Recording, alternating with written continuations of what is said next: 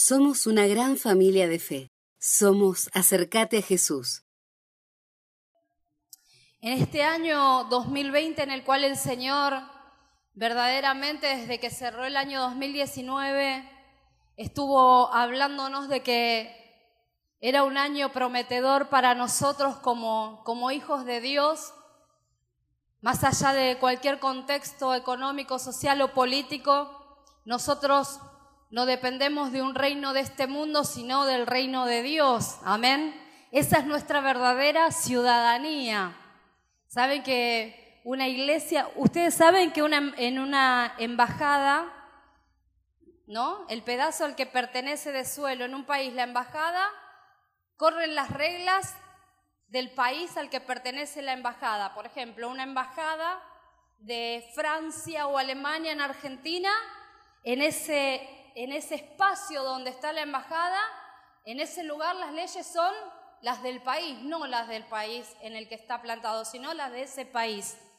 Y nosotros tenemos, somos embajadores de Cristo y pertenecemos a su iglesia y los que pertenecemos a su iglesia tenemos y experimentamos las leyes del reino de los cielos, no las de los gobiernos, ni la de los políticos de turno. Estamos en este mundo, pero no pertenecemos a este mundo. Hemos creído a un solo Señor, que es a nuestro Señor Jesucristo, y de Él es de quien dependemos. Así que quiero preguntarte quiénes dependen de Cristo en esta mañana. A ver, ¿y quiénes dependen de los noticieros? Muy bien. ¿Quién depende de Cristo? Amén. Gloria a Dios, dependemos del Señor. Y como necesitamos prepararnos para un año 2020 prometedor donde el Señor habló de un tiempo de cosecha abundante, de un tiempo donde cada vez que sembremos, que vamos a cosechar, cada vez que trabajemos, cada vez que le sirvamos, vamos a recoger. Entonces necesitamos prepararnos, necesitamos prepararnos en el Espíritu para poder estar en el momento, en el lugar, en la hora, en, en los acontecimientos correctos, en el lugar correcto donde las cosas suceden. Dios siempre está obrando. La obra de Dios no se detiene nunca.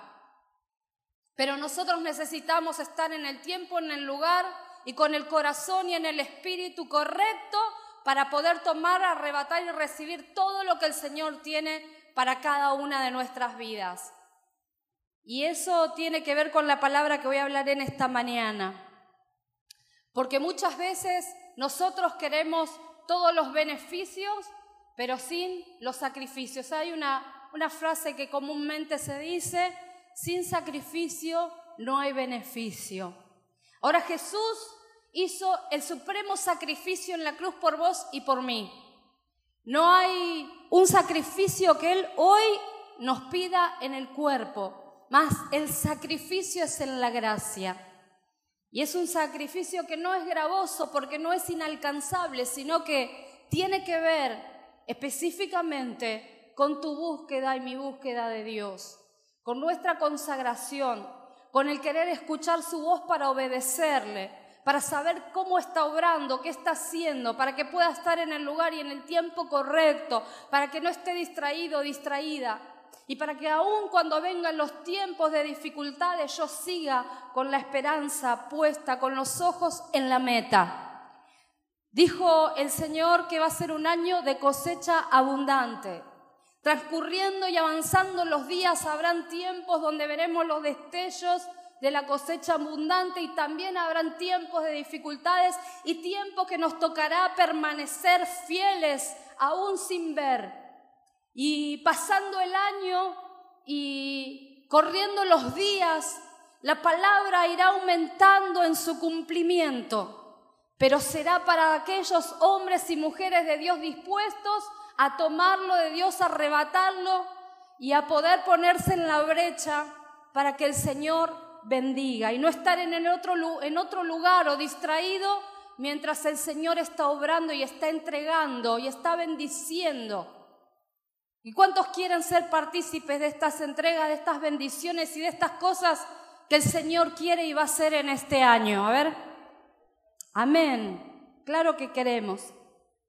Y esta palabra específicamente del apóstol Pablo hacia Timoteo, su hijo amado espiritual, no la está hablando en un momento donde está pasando, digamos, la mejor de las situaciones, aunque para él en lo espiritual no importaba el lugar donde estaba, una sola misión tenía en su vida y era poder cumplir el plan de Dios cada uno de sus días. Por lo tanto, no importaban las situaciones, las circunstancias que atraviese, sino que él tenía los ojos puestos en la promesa, en la meta, en el supremo llamamiento, más allá de lo que estaba pasando momentáneamente en las circunstancias, los ojos los tenía puestos en Cristo, el autor y consumador de la fe. Y conociendo que Él estaba en este momento en la cárcel, por eso te digo que no estaba, no estaba en un hotel cinco estrellas, no estaba sentado, no estaba disfrutando el momento, sino que estaba en prisiones. ¿A causa de qué? De predicar la palabra de Dios. Como un criminal estaba en la prisión. Sin embargo, era libre completamente en su espíritu porque las circunstancias no determinaban quién él era ni cómo se sentía dentro suyo. Lo que determinaba quién era y la libertad que tenía en su vida y en todo su interior era que él estaba arraigado y cimentado en Cristo de una manera tal que sabía que el motor y la fuerza que impulsaba su vida era las raíces que él tenía en Cristo Jesús. Y voy a leerte el pasaje que está en 2 Timoteo capítulo 2 del 1 al 13. Y el apóstol Pablo alentando a su hijo espiritual Timoteo al cual, el cual estaba en la iglesia donde estaban aconteciendo que algunos se habían levantado para enseñar cosas incorrectas acerca del Evangelio y de la sana doctrina. Desde la cárcel estaba cuidando a su hijo espiritual y cuidando a la iglesia y alentando. Por eso te digo que las circunstancias no determinaban su condición espiritual. Muchas veces Vemos por las circunstancias condicionada nuestra, nuestra situación espiritual, nuestra comunión con Dios. Más, muchas veces hemos cantado las circunstancias no me, no me, las circunstancias no, no determinan, no van a decir quién soy ni lo que soy, porque el poderoso vive en mí. Y decía así en 2 Timoteo capítulo 2, Hijo mío, Dios te ama mucho porque has creído en Jesucristo. Y hace, hace tuya esta palabra, porque como le decía Pablo a Timoteo, el Señor nos dice en esta tarde, Hijo mío, Dios te ama mucho porque has creído en Jesucristo. Pídele fuerzas para soportar cualquier cosa. Tú Has oído lo que les, los que les he enseñado a muchas personas. Ahora quiero que enseñes eso mismo a cristianos en los que puedas confiar y que sean capaces de enseñar a otros. Tú, como buen soldado de Jesucristo, debes estar dispuesto a sufrir por Él. El soldado eh, los soldados que tratan de agradar a sus jefes no se interesan por ninguna otra cosa que no sea el ejército. De igual manera, el atleta que participa en una carrera no puede ganar el premio si no obedece las reglas de la competencia. Y el que cultiva la tierra tiene que trabajar antes de poder disfrutar de la cosecha. Piensa en estas cosas y el Señor Jesucristo te ayude a entenderlo todo.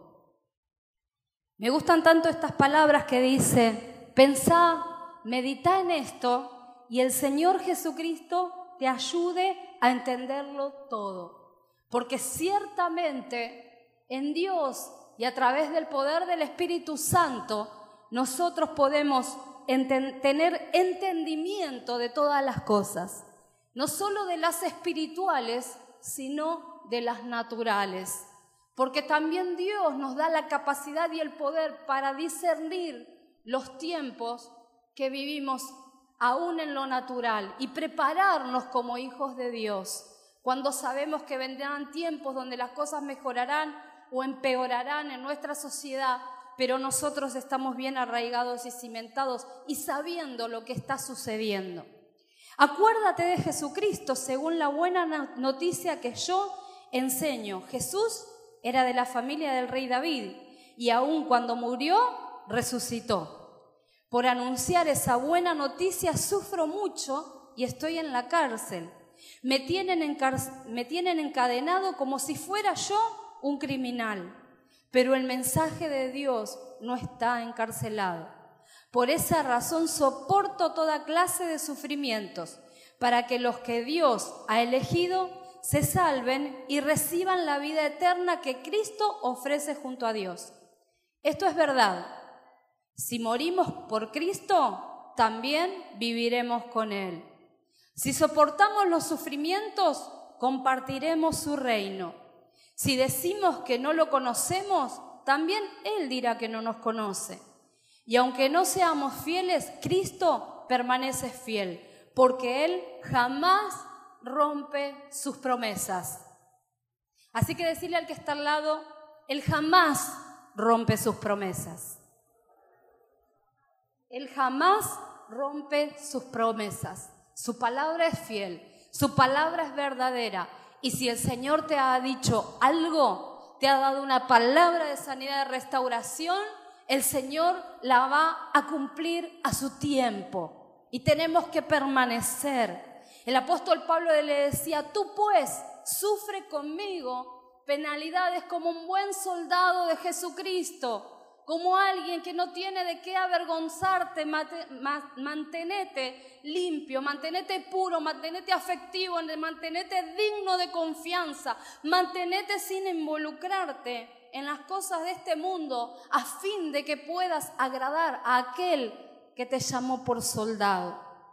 Y justamente esta palabra que la hablaba el apóstol Pablo, ya avanzado los años su vida y en la cárcel, usa el apóstol Pablo tres imágenes empleadas para referirse a la vida cristiana y aún más todavía a aquellos que están sirviendo a Cristo. Tres imágenes que eran de la vida cotidiana que podían ser un ejemplo fácil y sencillo de entender porque las personas lo veían. Había un ejército romano a los cuales los hombres se enlistaban. Estaba el sustento en aquella época eran la agricultura y también los atletas que en ese tiempo se exponían en, en los circos romanos. Entonces usa la palabra estas tres imágenes para enseñarnos cosas acerca de cómo tenemos que proceder, caminar en la vida cristiana. Vamos a hablar en primera instancia del soldado y algunas características que el soldado romano tenía que cumplir, que tenía que tener para alistarse a ese ejército. Porque el primer ejemplo que nos da dice, tú como buen soldado de Jesucristo debes estar dispuesto a sufrir por él. Los soldados que tratan de agradar a sus jefes no se interesan por ninguna otra cosa que no sea el ejército.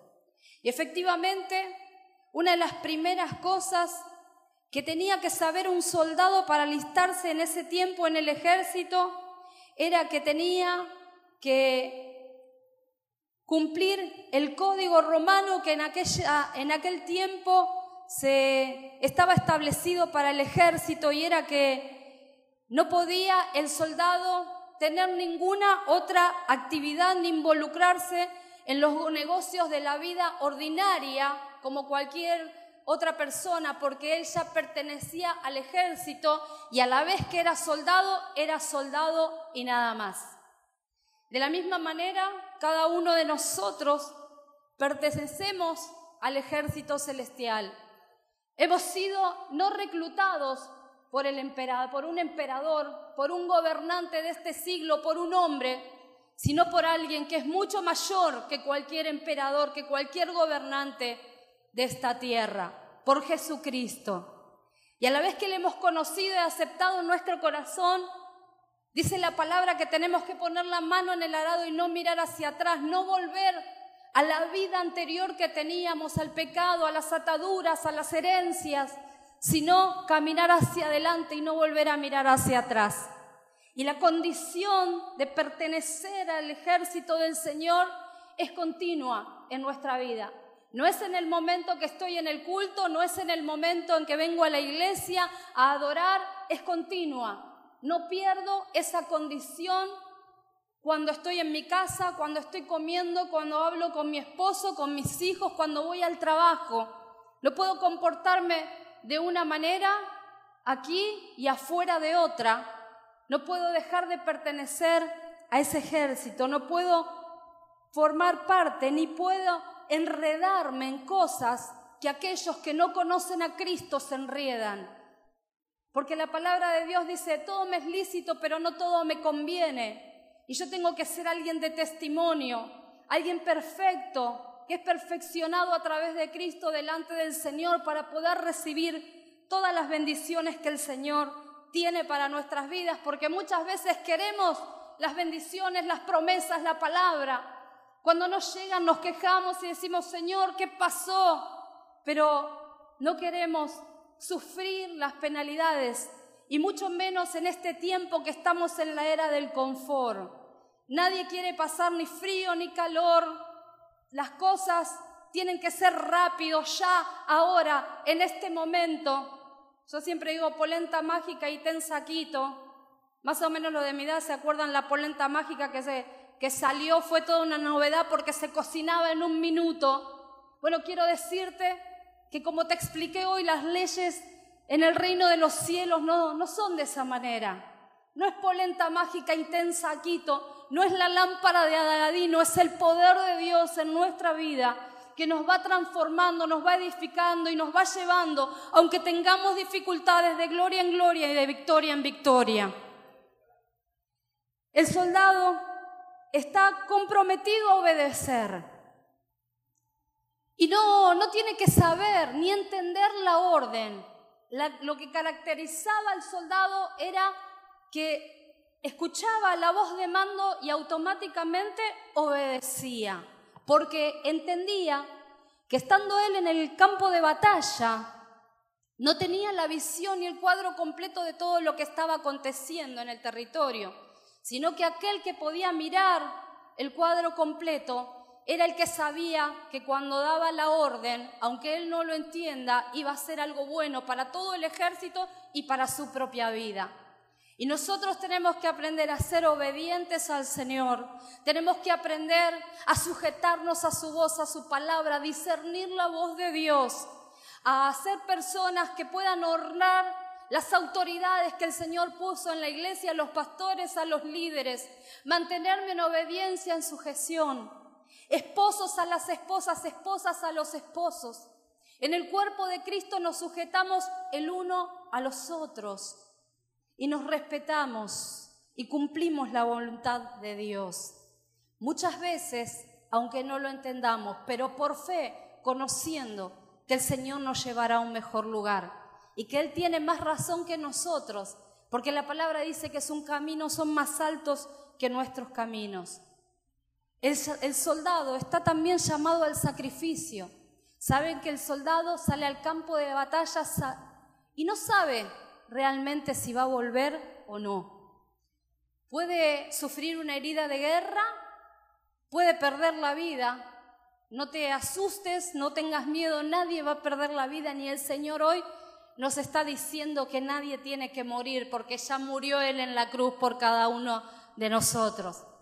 Pero lo que está simbolizando la palabra en este ejemplo es que el compromiso tiene que ser tal, la entrega tiene que ser tal. Tengo que tener puesta la camiseta de Cristo en mi vida de una manera tal en que hasta la muerte, en que es incondicional, en que es gane o pierda, en que es entienda o no entienda. Y esta es la obediencia que el Señor nos pide para un año que se muestra prometedor y que el Señor nos quiere bendecir. Y en la obediencia está la bendición. El soldado, además, es llamado al sacrificio, a la obediencia y también a la lealtad. Si yo soy leal a un Señor, no puedo ser leal a otro. No puedo ser leal en mi vida a lo que me gusta, a lo que me parece. No puedo ser leal en mis tiempos más a otra cosa que a Dios. No puedo negociar, no puedo hacer a medias. Vieron que recién dije que en el Código Romano decía, el soldado es soldado y nada más. O querés agradar al Señor o queremos agradar a este mundo. Le pasó a Saúl que queriendo agradar al pueblo y congraciarse con el pueblo, desagradó a Dios. Muchas veces vamos a tener que padecer críticas, murmuraciones, la risa de alguien, los cuestionamientos y aún los juicios. Pero tenemos que seguir nosotros firmes agradando a Dios, siendo leales al Señor que nos llamó y que nos reclutó. Porque nadie murió en la cruz por vos y por mí, sino Jesucristo murió en la cruz por vos y por mí. Y no hay nadie más, y no hay nada más. No podemos condicionar nuestra vida espiritual a las circunstancias ni al que dirán, ni a lo que me gusta hacer. Mi vida espiritual tiene que estar plantada en la roca que es Cristo Jesús. Y es ahí donde recibo fuerzas nuevas para el desafío. Es ahí donde recibo fuerzas nuevas para arrebatar la bendición. Es ahí en el lugar donde Dios se revela a mi vida, donde Dios me muestra el camino, donde me enseña el mapa espiritual de mi vida y la ruta por la que tengo que ir para no ser lastimado en el camino, para no perder el tiempo, para no ir para atrás, para no tropezar. Es ahí, pero demanda lealtad. El segundo ejemplo de la vida cristiana es el atleta. Y el atleta sí, el atleta sí que me gusta este ejemplo porque dice que debe jugar legítimamente, es decir, sin romper las reglas. Y un solo manual de regla práctica tenemos nosotros para nuestra vida. ¿Quién sabe cuál es? ¿Quién sabe cuál es nuestro manual de guía práctica para nuestra vida cristiana. A ver, no les dé vergüenza, porque yo estoy acá parada todos los días y estamos acá, ¿qué vamos a hacer? La Biblia, la palabra de Dios. Ahora imagínense que ustedes, el atleta, dice, bueno, sí, yo tomé este atajo porque en realidad no conocía el manual, no me lo leí antes de la competencia. ¿Iba a ser absuelto acaso ¿Iba a poder ser coronado por no conocer las reglas del manual? Absolutamente no. Nosotros tampoco. No le podemos decir, Señor, yo no sabía. Señor, no había leído tanto la palabra, como no oré tanto no me di cuenta, hice lo que me pareció en esta ocasión. Más bien tenemos que buscar la guía de Dios en su palabra, en oración, en tener una vida consagrada. Miren, el atleta tenía que ser un hombre que realmente tenía que tener una autodisciplina y un autocontrol. Tenía que poner su cuerpo bajo disciplina. El atleta no es alguien que puede salir cuando quiere, ni levantarse, ni acostarse a dormir a la hora que quiere, ni comer la comida que quiere, ni salir con los amigos a la hora que quiere y trasnochar el atleta tiene que estar bajo una estricta disciplina. Y por eso estos tres ejemplos nos muestran y nos hablan acerca de la vida como cristianos. Porque el atleta tenía que luchar sin romper las, las reglas y tenía que estar bajo esa disciplina que lo iba a llevar a poder competir por la corona. Y lo mantenía vivo la esperanza de que por todo ese esfuerzo iba a recibir el premio que estaba preparado para él. Pero tenía que vivir en aún en su propio cuerpo, en sus propios deseos, aún en sus deseos físicos, en sus pensamientos, en sus necesidades. Y más de una vez no podía decir, no quiero ir a entrenar, no me quiero levantar porque hace frío, porque hace calor, porque hoy me quedaría tomando unos mates en mi casa. entonces no voy al entrenamiento porque eso perjudicaría la competencia que él tiene y su condición física. Si esto lo, lo llevamos al plano espiritual, cuando nosotros negociamos, pasamos por alto la regla, condicionamos nuestra actividad como hijos de Dios al resto de las cosas, y el día que tengo que venir me quedo tomando mate, o me quedo lavando la ropa, o me quedo haciendo cualquier otra cosa, obviamente no voy a estar en estado espiritual para poder tomar y arrebatar todo lo que Dios tenga para mi vida. Necesito tener una vida de autodisciplina y autocontrol. Y podemos decir, uy, pero bueno, bueno, qué difícil que es eso. ¿Y cómo hago si a mí me encanta mirar la tele, no sé, ver una serie? O quiero salir con mis amigos, o quiero, me quiero acostar tarde, o quiero, saben que nosotros tenemos el Espíritu Santo. Y el Señor Jesucristo dijo, a ustedes les conviene cuando las personas se ponían tristes porque el Señor Jesús iba a ascender a los cielos, le decía al Señor, a ustedes les conviene que ven, que yo me vaya.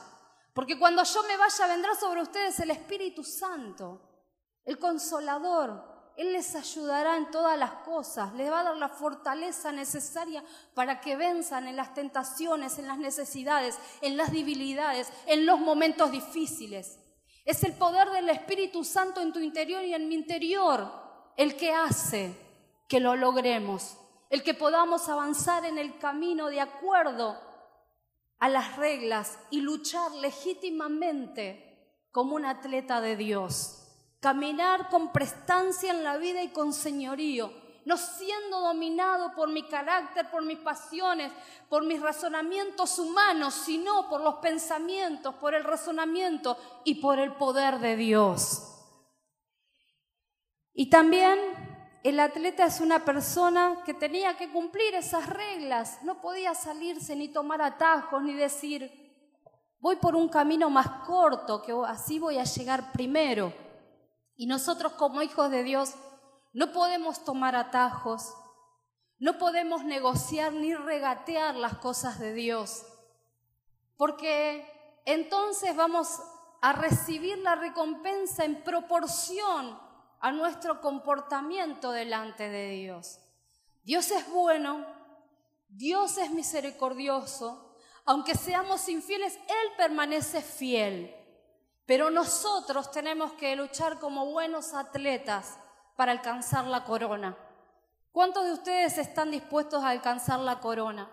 A coronar un año 2020 poderoso en el que lo cerremos diciendo, Señor, pude ver tu mano poderosa y el cumplimiento de tu palabra en mi vida. Señor, yo quiero estos cambios sobre mi vida. Quiero invitarte en esta mañana a que podamos tener un año 2020 consagrado al Señor.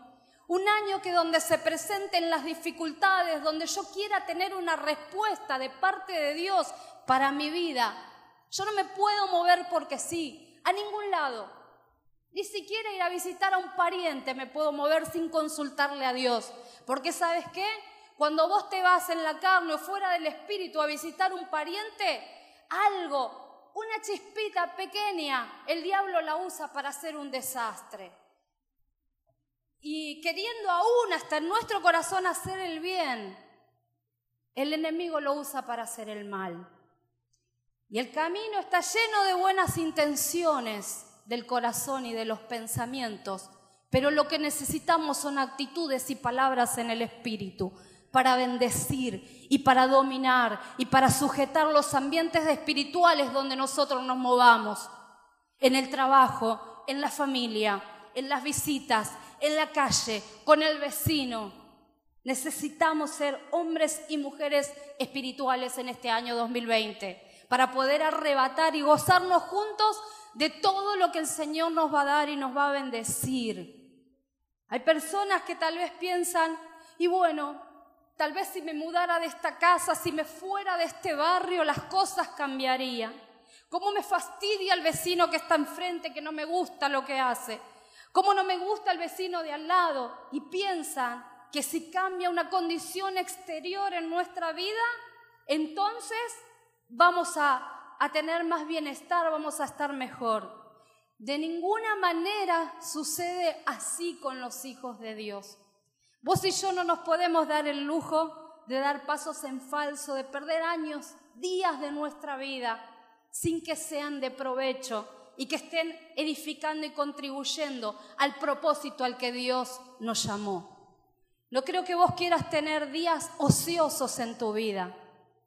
Suena tremendo, ¿no? Pero ¿te das cuenta de que cada día que pasa nos acercamos más al tiempo en el que vamos a partir y vamos a estar con el Señor? El tiempo en esta vida es un segmento y hemos venido aquí para cumplir el propósito de Dios. Comenzó un día cuando nacimos. No sabemos cuándo, pero un día partiremos con el Señor.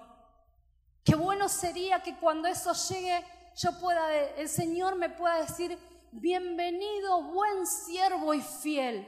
En lo poco has sido fiel, en lo mucho te pondré. Juan el Bautista era un hombre completamente consagrado. Se vestía con una túnica de piel de camello. Comía langostas y miel. Vivía solitario en el desierto. Fue condenado por pregonar que el Cristo venía.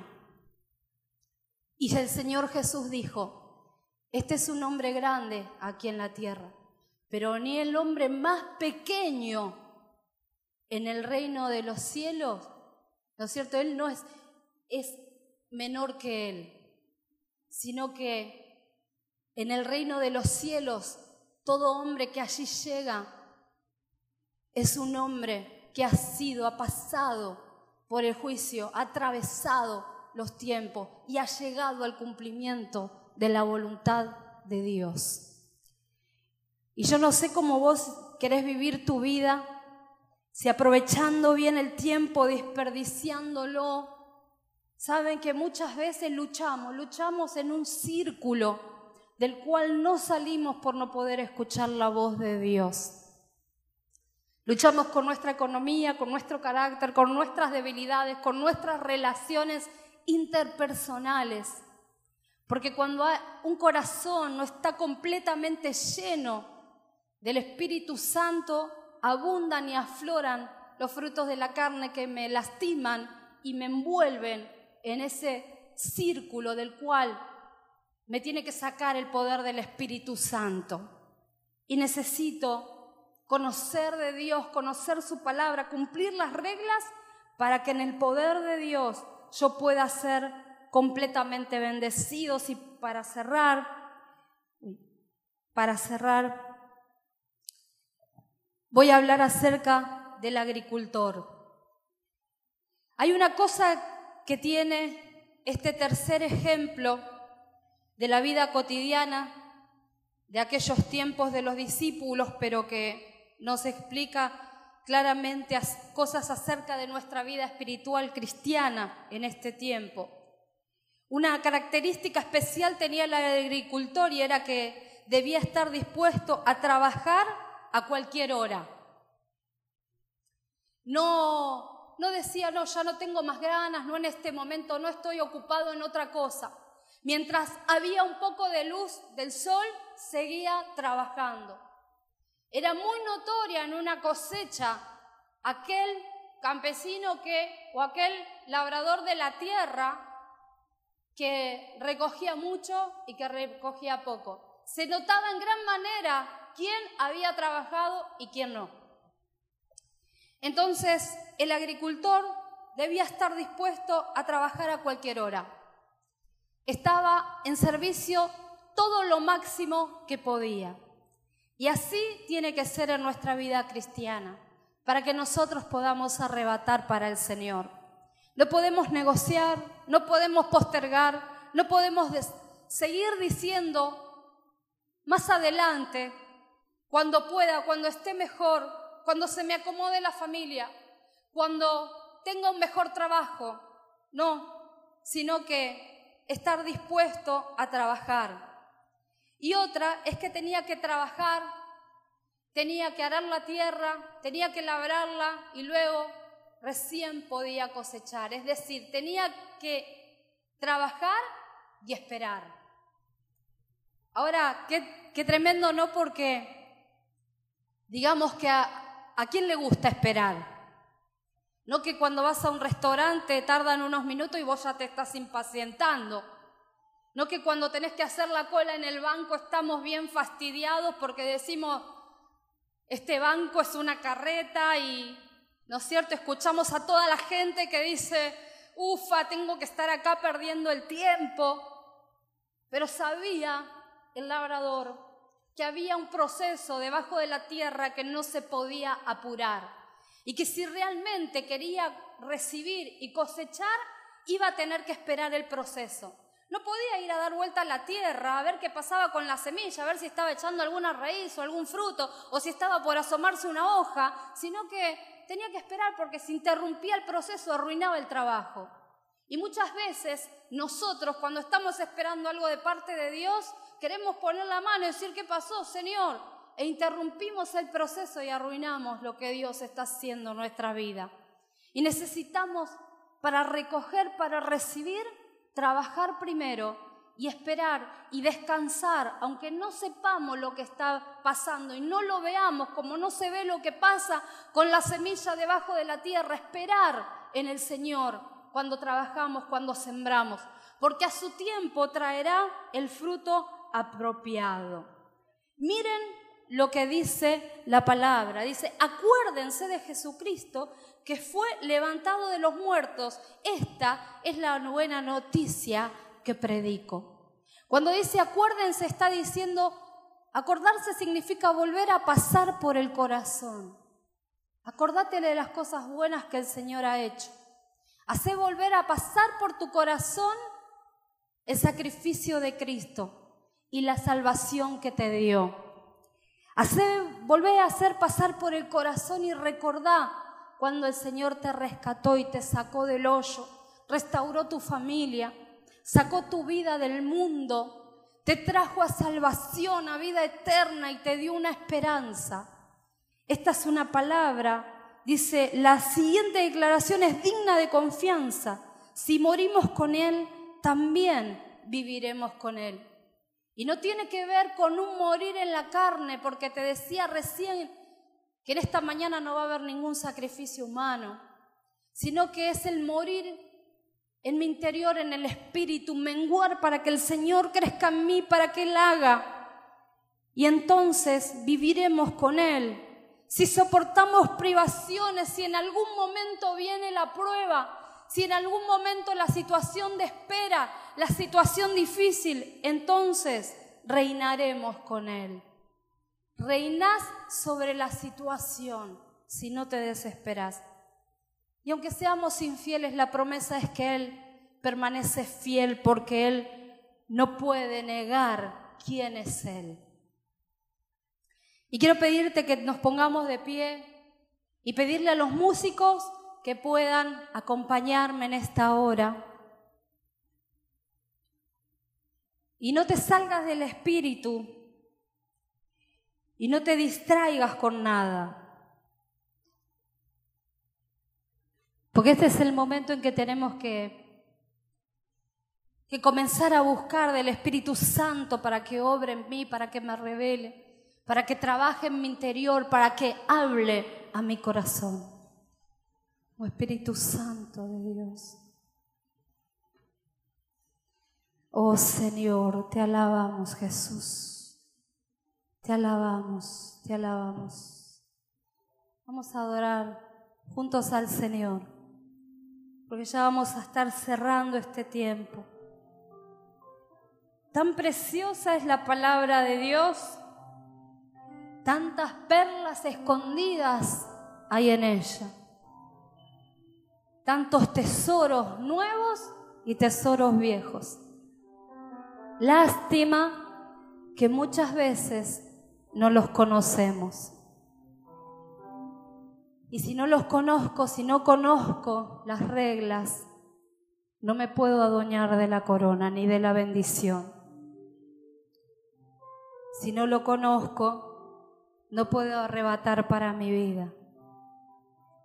Esta mañana el Señor nos está invitando a cada uno de nosotros a ser hombres y mujeres espirituales consagrados, que no negocien, que no rompan las reglas, que no busquen atajos, que no quieran ir por el costado. La palabra dice, el que no entra por la puerta, ladrón y salteador es. La puerta es Cristo y no hay otro lugar para entrar a la bendición. La puerta es Cristo y no hay otra forma de poder vivir la vida cristiana, una vida de fe, una vida de certidumbre, una vida de no negociaciones, de no concesiones, una vida de autodisciplina, de búsqueda del Espíritu, que no sea a través de Cristo, a través de su fortaleza, a través del poder del Espíritu Santo en nuestras vidas. Aleluya.